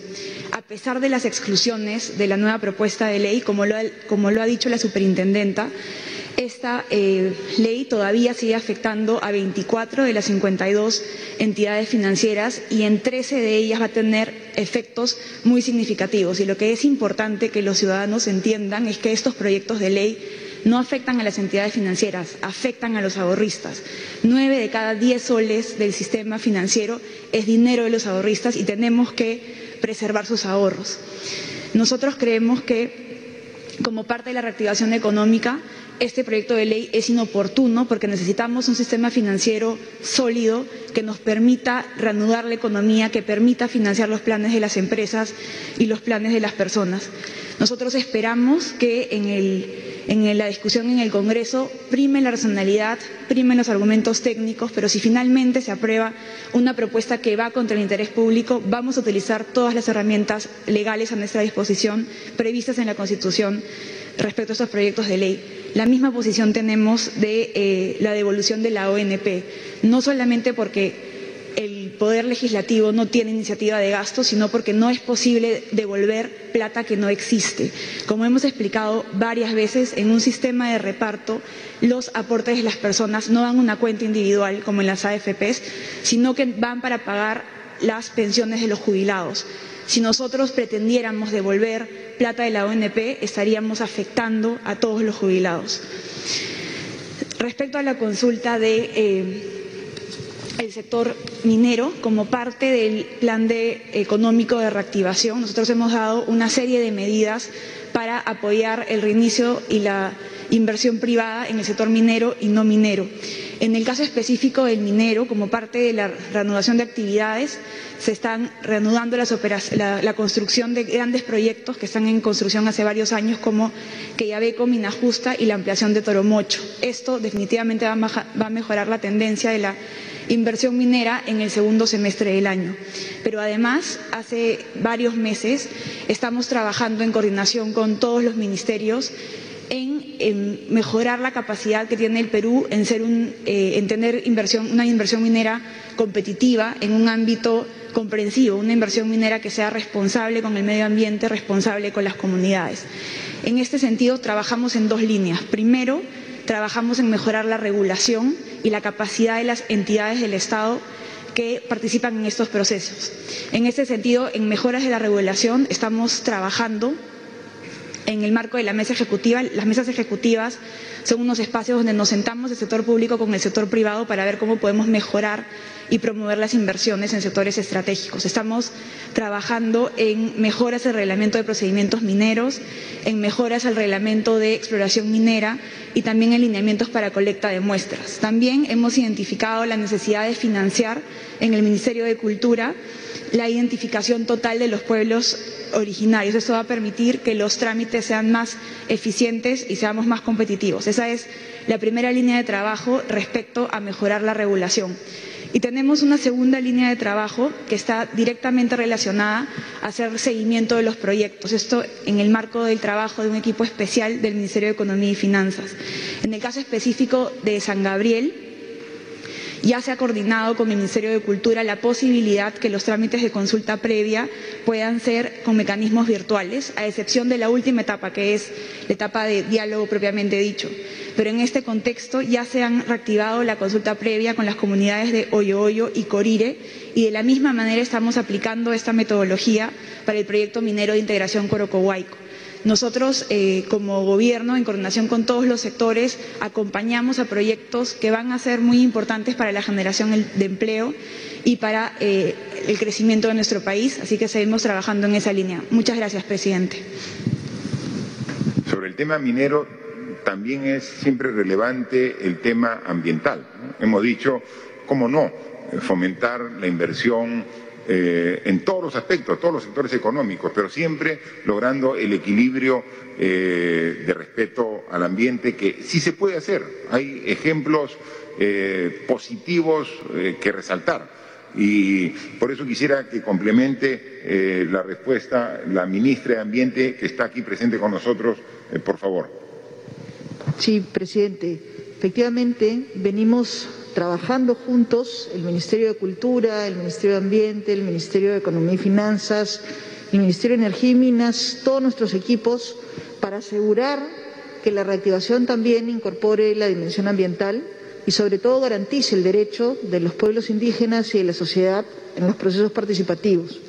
Por eso se han establecido una serie de normas que permiten continuar con los procesos de participación ciudadana utilizando los mecanismos que tenemos ahora, que pueden ser virtuales, pero que siguen garantizando el derecho de participación de los ciudadanos y respetando el derecho de los pueblos indígenas también. Muchas gracias. Y para concluir, eh, sobre esta interrogante, por favor, el, el Premier también para complementar. Sí, presidente. Como gobierno somos conscientes del importante soporte económico financiero que nos da eh, la actividad minera y por ello le brindamos una atención eh, especial. Eh, hace un año aproximadamente salíamos de un delicado contencioso, especialmente en la Sierra Sur del país, con una prolongada eh, paralización de actividades que también implicó la suspensión de toda actividad eh, minera. Y esto eh, motivó a que desde el Gobierno impulsemos un nuevo enfoque a lo que es la actividad minera. En principio, fuimos exigentes con que las unidades mineras cumplan con los compromisos, especialmente con los convenios marco que habían acordado de manera autónoma. Lo segundo, eh, percibimos que el Estado no podía estar al margen y nos involucramos en las mesas de negociación. Eh, lo tercero, instituimos una alta comisionada para que le haga un seguimiento especial en lo que es el tratamiento, el cumplimiento y sobre todo eh, lo que significaba que las partes en lo acordado finalmente puedan honrar esos compromisos. Y a efecto de la pregunta que se nos ha planteado, obviamente también de esta experiencia partimos en una visión macro y, e instituimos a instancia de usted, señor presidente, una alta comisión para eh, la actividad minera, que estuvo encabezada por la doctora eh, Rosana eh, Barrantes, que a inicios del presente año nos presentó un informe sobre la actividad minera abordando distintos ejes temáticos, el social, el ambiental, el normativo, el institucional. Y justamente cuando estamos en pleno proceso de sensibilización de este informe final es que aconteció la suspensión de las actividades en el mes de marzo. En estos próximos días eh, estamos retomando. Es un informe bastante sustantivo y alentador también porque nos da una visión renovada del tratamiento que debe darse a la actividad minera. Y aquí tiene un rol protagónico que asumir nuestro Gobierno. Si hemos impulsado esta comisión, obviamente hacemos nuestras las recomendaciones que vamos a aplicarlas en las próximas semanas. Bien, muchas gracias. Solamente para complementar, todos estos esfuerzos tienen que ser buscando también eh, esta interacción entre la visión que debemos tener como Estado, pero también, obviamente, el sector empresarial. Y para ello, en esta política de apertura, de, transparencia, es que eh, tenemos eh, reuniones con los diferentes gremios empresariales el día de ayer tuvimos, entre otras, una reunión con la Sociedad Nacional de Minería eh, e Hidrocarburos y Energía, con la ministra de Economía, con la ministra de Ambiente, con la ministra de Energía y Minas, justo escuchando todos los esfuerzos que también pueden hacer como sector productivo para fomentar una reactivación del sector y también nosotros cómo hacemos lo propio. Entonces, así como vemos cómo mejorar nuestra respuesta para atender a la población eh, más vulnerable en esta etapa tan difícil de este estado de emergencia, en esta pandemia. También hay que tener el espacio correspondiente para hablar con el sector empresarial, para explicarles que todos debemos ser parte de este esfuerzo de, eh, de reiniciar las actividades, de eh, reactivar la economía, generar fuentes de trabajo, pero todo buscando siempre el equilibrio de cuidar el medio ambiente, atender a las poblaciones del área de influencia, es decir, es totalmente factible y vemos en el sector empresarial ese ánimo, esa disposición, ese compromiso. Así que hay que seguir trabajando y todos juntos vamos a lograr nuevamente enrumbar al Perú hacia el progreso y desarrollo. La siguiente pregunta es de Radio Estación Guari de Ayacucho. En Ayacucho, el gobierno regional precedente ha construido durante más de cuatro años un hospital 2-2 que cuenta con solo seis camas en UCI y ahora está copado con los pacientes COVID-19. Las 200 camas de todo el hospital no son suficientes para una población de 600.000 habitantes, menos para los contagiados con el virus de la pandemia que va en alarmante crecimiento en Ayacucho. Señor presidente, se justifica el uso desproporcionado de 530 millones de soles en la construcción de este hospital cuando el proyecto original apenas llegaba a los 200 millones? ¿Sucederá lo mismo con el Hospital Bicentenario, cuyo convenio se firmó días atrás con la presencia del Premier en Ayacucho? A ver, yo pediría al, al ministro de Salud para que nos pueda responder al respecto. Él ha estado también recientemente en, Ayacucho viendo sobre este convenio. Ayacucho son una de las regiones eh, que tiene un lento crecimiento de la, de, del nivel de contagio. Eh, eh, y entonces no hay que descuidarla. Tenemos que combatir hasta derrotar por completo. El crecimiento es lento y por eso, como podemos ver en la distribución de ventiladores, hay nueve que están destinados para la región Ayacucho, que se suman a los que ya tiene, ¿no? Pero aquí el medio de comunicación hace preguntas sobre la capacidad del hospital eh, de Ayacucho, uno nuevo, que recientemente este año entraba en servicio, eh, una inversión, como dice, bastante elevada, eh, de un hospital que tiene ahora en la región de Ayacucho, y sobre uno nuevo con una un convenio con el Ministerio de Salud. Por favor, respecto al tema de Ayacucho, el tema de salud, y sobre esto puede responder el ministro de Salud. Gracias, señor presidente. Las estrategias que se implementan eh, a nivel regional para utilizar todos los recursos que se encuentran disponibles en cada región son diversas. En el caso de Ayacucho, efectivamente, el Hospital Regional eh, Miguel Ángel Mariscal Llerena, de reciente inauguración, tiene 12 camas de unidad de cuidados intensivos, seis de las cuales están siendo utilizadas para COVID y tiene ambientes también hospitalarios destinados para COVID. Lo que sucede es que cuando una infraestructura hospitalaria empieza a ser utilizada para COVID y empieza a expandir esas áreas, desplaza progresivamente a los pacientes no COVID. Teniendo una infraestructura como la del Hospital Bicentenario en la propia ciudad y siendo posible hacer modificaciones en la misma, ya que esa estructura no está totalmente, eh, no es una estructura que no pueda ser utilizada, el gobierno regional decidió hacer una inversión en el Hospital Bicentenario para adecuarlo, para hacer un hospital eh, dedicado exclusivamente a COVID, tiene ambientes para ser utilizados en unidad de cuidados intensivos e inclusive con las eh, inversiones que estamos realizando dentro del plan de expansión de las 5.000 camas, eh, de las 1.250 camas adicionales, Ayacucho se va a hacer una ampliación de 50 camas por lo menos, ya que tienen un tendido nuevo de, una red de oxígeno eh, en esa infraestructura. Ningún esfuerzo es este puede ser dejado de lado para poder combatir esta enfermedad como lo hemos visto en otros lugares.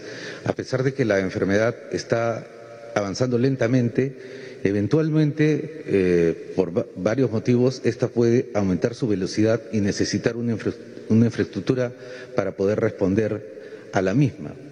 Eh, lamentablemente, el Hospital Regional eh, de reciente creación se encuentra en una situación también de una disputa legal que no permite culminar el proceso, aunque está en operaciones.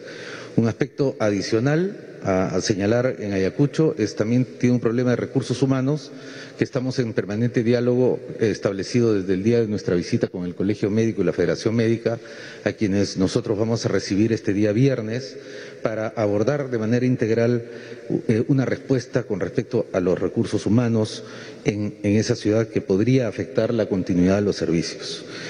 Eh, señor presidente, quisiera aprovechar eh, esta oportunidad adicionalmente y dirigirme a la población que nosotros, así como estamos empezando la apertura de nuevas actividades económicas, nuestros establecimientos de salud también están abriendo nuevos servicios, servicios que habían sido cerrados por cuestiones de seguridad, y uno de ellos es la vacunación. Durante estos últimos 100 eh, días la vacunación ha sido muy restringida. Desde hace aproximadamente tres semanas ya estamos saliendo a vacunar a nuestros niños que eh, tienen cerca de dos meses de retraso de su calendario vacunal. Esta vez la nueva normalidad, los nuevos métodos de convivencia exigen que se acerquen o llamen a su establecimiento de salud más cercano y pidan una cita para que puedan eh, eh, visitar el establecimiento de salud de manera segura con sus niños o niñas y recibir las vacunas y recuperar el, tiempo perdido en nuestro calendario vacunal. Somos uno de los pocos países que en plena pandemia inició su vacunación de sus niños y lo vamos y como siempre lo hemos hecho en el pasado, esperamos que nuestras coberturas vacunales para nuestras niñas y niños sean óptimos. Igual para la población adulto mayor, tenemos ya a disposición todas las vacunas para nuestra población adulta mayor, especialmente en aquellas zonas donde estamos severamente golpeados por la pandemia, a lo que se adiciona eh, la época de frío en el país. Muchas gracias, señor presidente. Muchas gracias, ministro. Quinta y última pregunta de Radio Santa Rosa. Señor presidente, la experiencia nos indica que en algunos países que reaperturaron su economía se están produciendo rebrotes. ¿Su gobierno tiene preparado un plan detallado ante la posibilidad de un rebrote? ¿Podría darlo a conocer? La experiencia positiva en otros países es el contact tracing o seguimiento de contactos. En el Perú hemos avanzado las últimas semanas con el equipo de respuesta rápida, pero no con el seguimiento de contactos. ¿Se está considerando hacer el seguimiento de contactos? Si es así, ¿desde cuándo?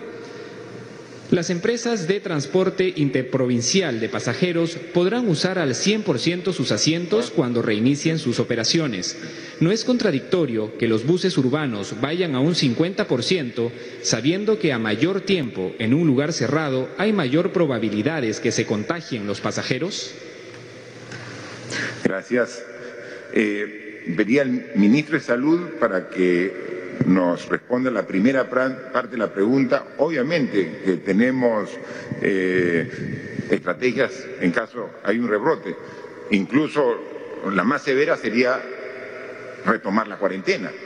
Obviamente que eso es la última opción y por eso es que hoy estamos prácticamente dos horas aquí conversando con los medios de comunicación y por intermedio de los medios de comunicación con la población en su conjunto.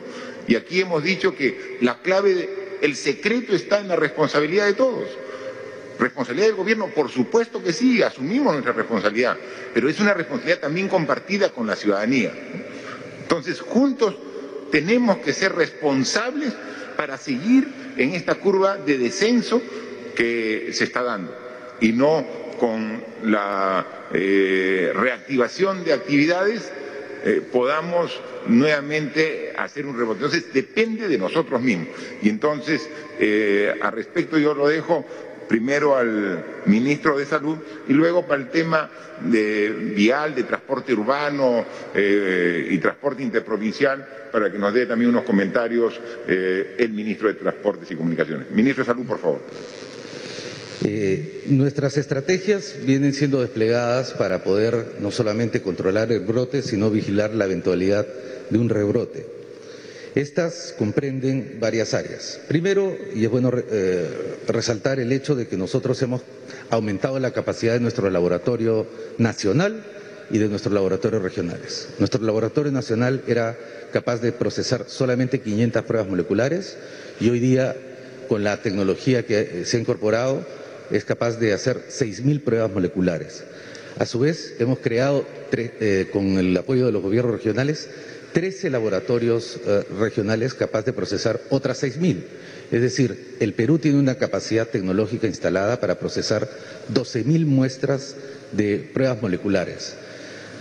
Adicional a ello, hemos adquirido, y está en nuestros almacenes, 250 mil pruebas de moleculares ya en los almacenes y en camino otras 200 mil.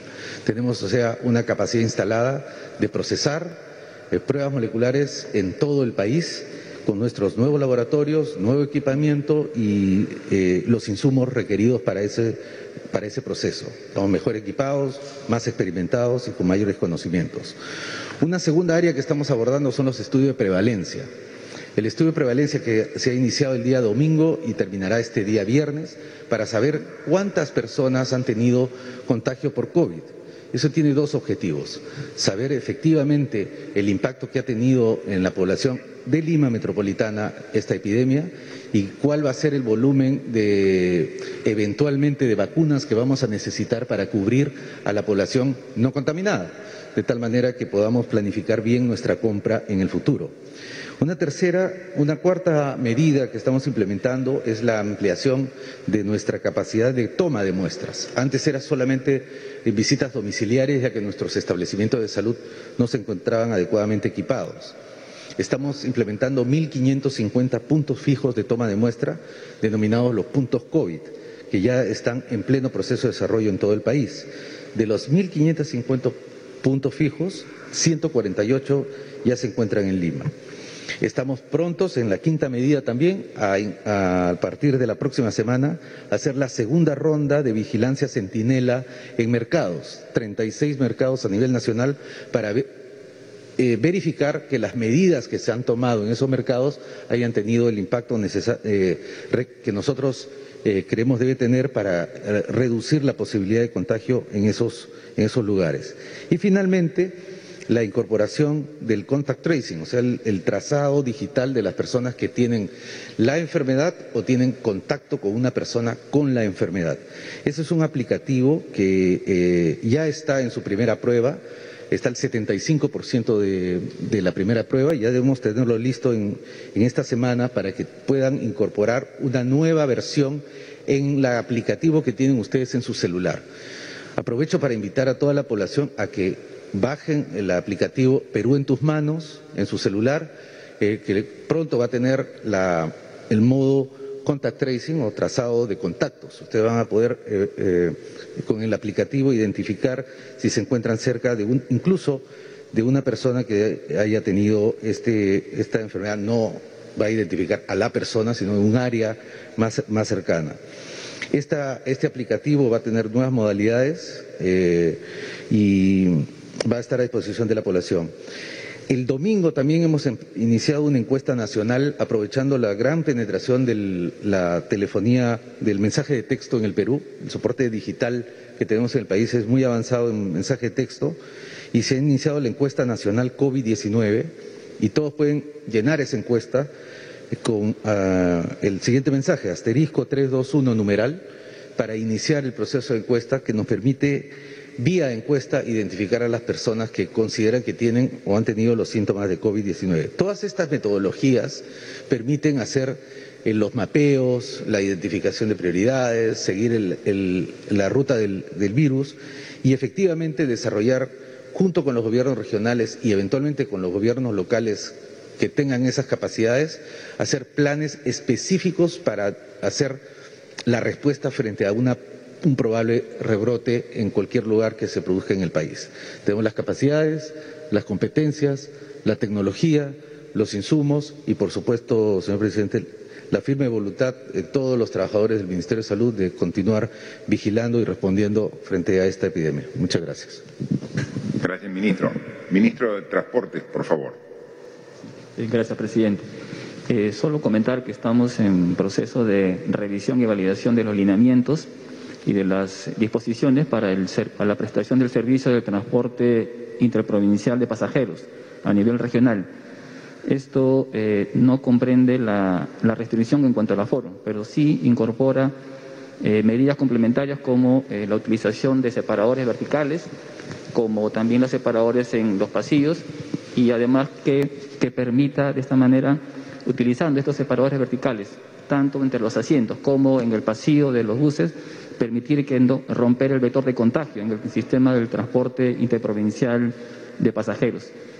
Igualmente, eh, se incorporan los protocolos tanto para la señalética dentro de los terminales, el control de temperatura, eh, la declaración jurada de salud que tendrán que, eh, digamos, presentar los que van a hacer uso del, servicio de transporte interprovincial, que son los pasajeros, de tal manera que permita hacer una trazabilidad al viajero, de tal manera de que de esta manera podamos tener un control de las personas que están haciendo uso o los que se vienen movilizando a nivel regional.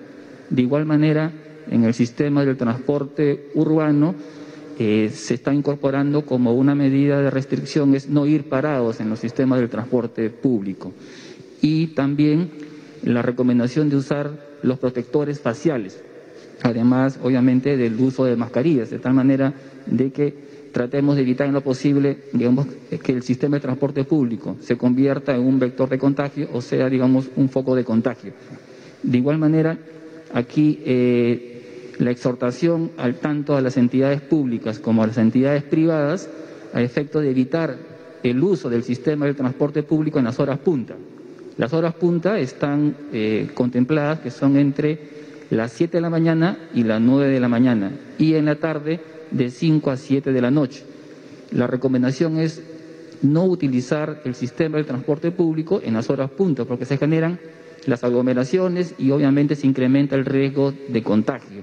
De tal manera que ya el Ejecutivo ya ha dispuesto o ha presentado normas o ha aprobado normas que permitan, en un primer lugar, el trabajo remoto, eh, los ingresos diferenciados, como ya se ha aprobado la norma del viernes, el decreto supremo de la nueva normalidad, en la cual establece que el sector público no se estaría movilizando dentro de las horas punta, como una medida de poder reducir el estrés en el sistema del transporte público, que justamente es lo que tratamos, estamos buscando lograr. Y aquí va mi exhortación a las entidades públicas a sumarse en esta campaña, en este esfuerzo de poder también disponer que sus trabajadores no se puedan movilizar en las horas punta. Además, también eh, utilizar los otros mecanismos que ya están contemplados como utilizar otros modos de transporte como la caminata, la bicicleta o utilizar vehículos particulares. También está previsto en la norma que permite que las empresas, tanto públicas como privadas, puedan disponer a sus trabajadores de una movilidad especial, particular, para que se puedan movilizar sus trabajadores, de tal manera de que de esa manera puede coadyuvar y evitar que los trabajadores utilicen el sistema del transporte público justamente en las horas punta, donde es, son los, los momentos de mayor riesgo en el transporte de, las personas. Gracias. Muchas gracias. Un comentario final de, del Premier antes de hacer el cierre de la conferencia. Sí, presidente, una, una acotación final. Eh, la mejor evidencia, todas las preguntas han girado en torno a lo que es esta pandemia del COVID-19. Infraestructura, eh, migrantes, todos los temas han girado en ellos. Y esto justamente porque en la agenda pública nacional está la pandemia COVID-19 cómo salir de estas difíciles circunstancias que nos están afectando eh, a todos. Y tiene que reclamar especialmente de que asume responsabilidades eh, funcionales desde el Estado, eh, mucha ponderación, mucha prudencia y responsabilidad. Y, presidente, el día de hoy ha sido citado el ministro de Salud a las 8 de la mañana para una comisión, al mediodía para otra comisión y al día viernes para una tercera comisión. En lo que respecta a la segunda comisión del día de hoy, él ha presentado una dispensa como corresponde y es usual y lo permiten los reglamentos y la respuesta ha sido una votación en comisión eh, formalizando su interpelación. El día de hoy la ministra de Economía, a ella sí se le aceptó que sean fue citada por tres comisiones y sí se le aceptó que sean las sesiones conjuntas. Ha estado puntualmente para participar de la sesión. Ha esperado cerca de una hora cuarenta minutos y compartiendo el debate y que asumían los señores congresistas para finalmente decirle, que van a interpelarla. Creo que el país reclama democracia e institucionalidad, pero su fortalecimiento depende del distinto rol que tiene que asumir cada protagonista. En este caso, quienes tenemos la responsabilidad de ser funcionarios públicos. Que no se distorsionen estas potestades de control y fiscalización que tiene particularmente el Congreso. Como usted viene a enfatizar, señor presidente, como Ejecutivo, tenemos la mejor disposición para fortalecer nuestra democracia a través de un ejercicio de gobierno transparente, responsable, y nos hemos allanado a cuanto requerimiento presencial, personal o documentario nos ha sido requerido por el Congreso de la República, siendo respetuosos de nuestra Constitución. Pero esto no puede llevarnos a otro extremo. Esto puede ser leído eh, con mucha objetividad, obviamente con actitudes de protagonismo y el país no está para incidir en este tipo de actitudes. Nos reclama y creo que tenemos un deber ante esta difícil circunstancia de actuar con mucha responsabilidad. Y dejamos este mensaje finalmente abierto, presidente. Bien, eh, yo para concluir eh, me voy a referir a un tema de la última pregunta. ¿Qué hacemos para evitar el rebrote? Creo que todos los ciudadanos, después de más de 100 días de estar inmersos como parte, involucrados en la pandemia, sabemos qué hacer. Aquí, eh, los primeros días, había dudas sobre cómo reaccionar. Creo que en estos 100 días sabemos todos qué hacer. Lo que hay que hacer es implementar y cumplir con todas las acciones que ya están establecidas. ¿Se ha mejorado? Se ha mejorado. Pero no puede haber ningún ánimo de triunfalismo. Todavía el proceso es largo. Yo pienso que ya hemos pasado el 50% de este esfuerzo, pero todavía queda un camino largo por recorrer, la cual todos debemos hacerlo juntos. Y debemos recordar como al inicio los conceptos que compartíamos y hacíamos reflexiones como que quizás habíamos llegado a esta situación porque el comportamiento humano había ido deteriorándose gradualmente en el respeto de valores que eran los más importantes de todos nosotros. Poco a poco habíamos dejado el concepto del bien común y habíamos agarrado el concepto del individualismo. O sea, solo importo yo y el resto está de más.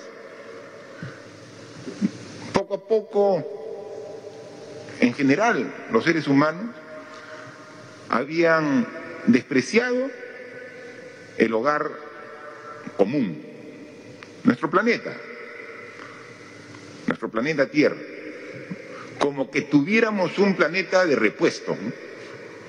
Hay varias cosas que son reemplazables en la vida. Sí, seguramente tenemos lapicero, lo cambiamos por otro, pero planeta hay uno solo y lo hemos ido deteriorando con nuestras acciones poco a poco. Y estos días de cuarentena hemos visto que ha habido un respiro en el ambiente. Entonces, cuando ahora vamos a reanudar las actividades, nos olvidamos de lo que reflexionábamos hace dos, tres meses. El bien común es lo que nos prepara mejor para enfrentar este tipo de problemas, juntos, unidos.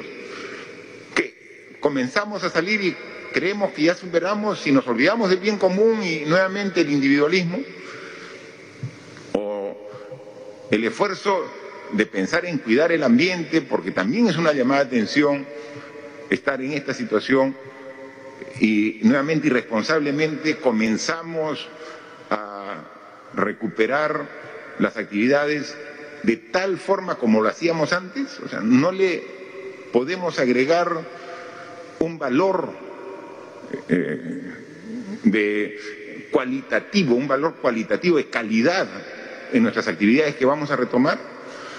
No podemos hacer un esfuerzo en usar menos transporte público contaminante y usar un poco más eh, la bicicleta o cualquier medio de transporte que no contamine y, y podemos dejar incluso libre espacios en los buses para que no haya la aglomeración que facilite el contagio.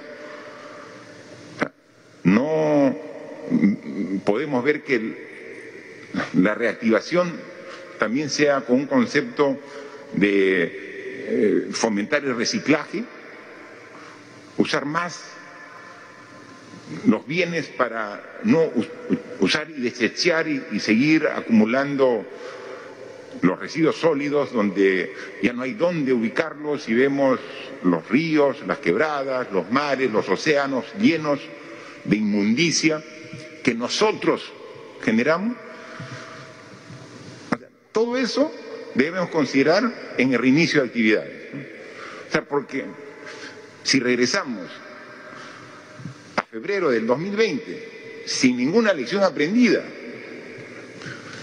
¿de qué valió la pena todo lo que hemos sufrido, todo lo que hemos vivido. tenemos que aplicar las lecciones que nos está dando la naturaleza, que nos está dando la vida misma. tenemos que aplicarla. Por eso decimos, vamos a hacer una nueva convivencia, donde prime respeto al prójimo. Eso tenemos que aplicarlo ahora. Y aplicando eso evitamos el rebrote. Este, este gráfico es muy ilustrativo. Quisiera que nuevamente lo enfoquen para terminar la conferencia de hoy.